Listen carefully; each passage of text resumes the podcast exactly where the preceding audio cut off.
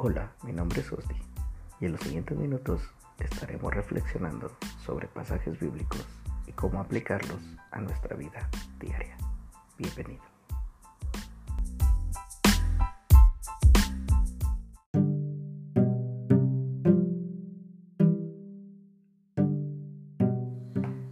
En el Nuevo Testamento, en el libro de Santiago, el capítulo 4, de los versículos 13 en adelante, nos narra un plan que tenían unos mercaderes.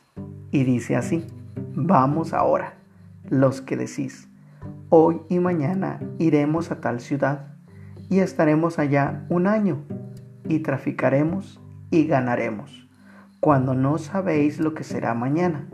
Porque, ¿qué es vuestra vida? Ciertamente es neblina que se aparece por un poco de tiempo y luego se desvanece en lugar de lo cual deberíais decir, si el Señor quiere, viviremos y haremos esto o aquello. Estas personas ya tenían un plan establecido. Ellos sabían la ocasión, porque dijeron hoy y mañana.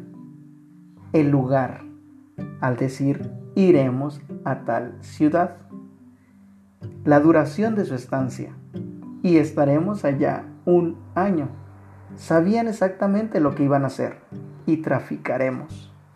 Y en su plan tenían asegurado el éxito, porque terminan diciendo y ganaremos. Pero nunca mencionan a Dios. Es sabio tener metas y todos nosotros deberíamos de tener planes y metas en la vida. Pero si dejamos a Dios fuera de esas metas, tarde que temprano nos van a causar una decepción. La vida es demasiado corta. El mismo escritor nos menciona que la vida es como una neblina. La neblina es un espectáculo hermoso que aparece sobre todo en lugares montañosos al amanecer. Pero conforme el día va avanzando, esa neblina desaparece. Así es la vida. Es muy hermosa por un momento.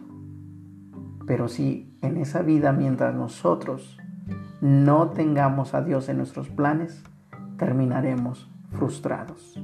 La clave para nuestros planes está en el versículo 15. El escritor dice, si el Señor quiere, viviremos y haremos esto o aquello.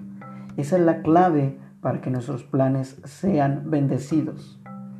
Pero el poner a Dios dentro de nuestros planes no nos va a asegurar que van a terminar como nosotros deseamos o como anhelamos o como queremos. ¿Por qué? Porque Dios sabe cómo hace las cosas. Muchas de las veces nosotros nos frustramos porque nuestros planes no salieron como nosotros pensamos. La diferencia está en que si tenemos a Dios dentro de nuestros planes, tendremos paz confianza, estabilidad espiritual y emocional al saber que Él decidió lo mejor para nosotros, aunque muchas de las veces no lo podamos entender, aunque muchas de las veces no lo podamos asimilar en ese momento. Pero si Dios está dentro de, nuestros planes, tendremos paz y confianza en Él.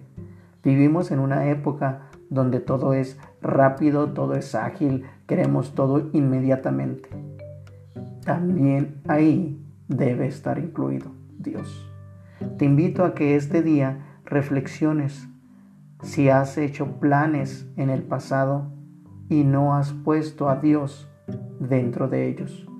O si el día de hoy estás haciendo planes para mañana y no está Dios dentro de ellos. Pide perdón a Dios y agrégalo siempre dentro de sus planes, como menciona el escritor si el Señor quiere. Pidamos a Dios que todos los días salgamos con la bendición de Él. Que el Señor te bendiga y que tengas éxito en todos los planes que Él te permita concluir.